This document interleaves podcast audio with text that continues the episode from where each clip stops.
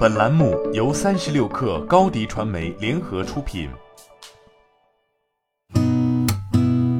八点一刻，听互联网圈的新鲜事儿。今天是二零二一年七月二号，星期五。您好，我是金盛。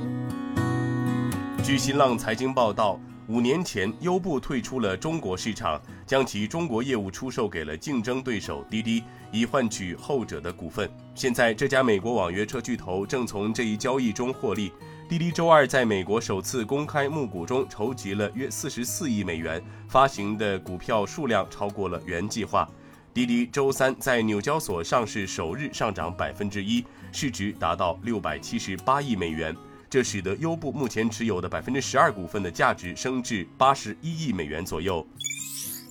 据上证报报道。国际货币基金组织当地时间六月三十号发布官方外汇储备货币构成数据显示，二零二一年一季度人民币外汇储备总额由去年四季度的两千六百九十四点九亿美元升至两千八百七十四点六亿美元，实现连续九个季度的增长。人民币在全球外汇储备占比升至百分之二点四五，续刷二零一六年第四季度 IMF 报告该数据以来的新高。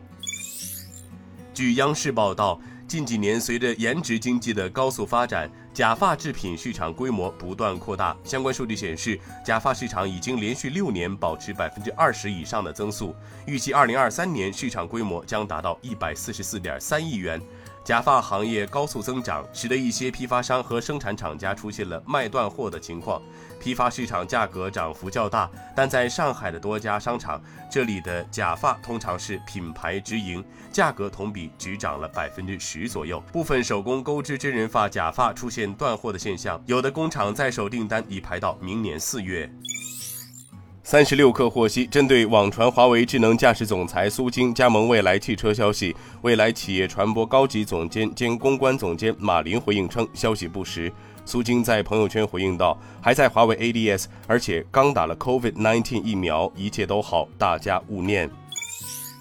管理十四点八亿美元摩根太平洋科技基金的驻香港基金经理 Oliver Cox 称，正选择性增持中国互联网巨头股票，美团和腾讯在其重仓之列。对我来说，关键是我们经常看到市场低估其中一些公司的增长潜力。在我们目前的投资组合中，一些公司短期估值已经达到看起来极具吸引力的水平。恒生科技指数远期市盈率从二月四十六倍左右的高位下降了约六个点。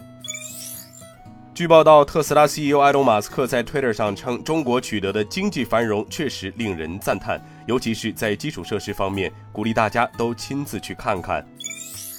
美国服装零售商 Gap 周三宣布，计划在九月底前关闭英国和爱尔兰 Gap Specialty 和 Gap Outlet 门店，但将维持其在欧洲的电子商务业务。该公司正在与 FIB 集团旗下品牌进行谈判，以出售法国的 Gap 门店。Gap 还表示，正在就将意大利门店出售给一家未具名合作伙伴进行谈判。今天咱们就先聊到这儿，我是金盛八点一刻，咱们下周见。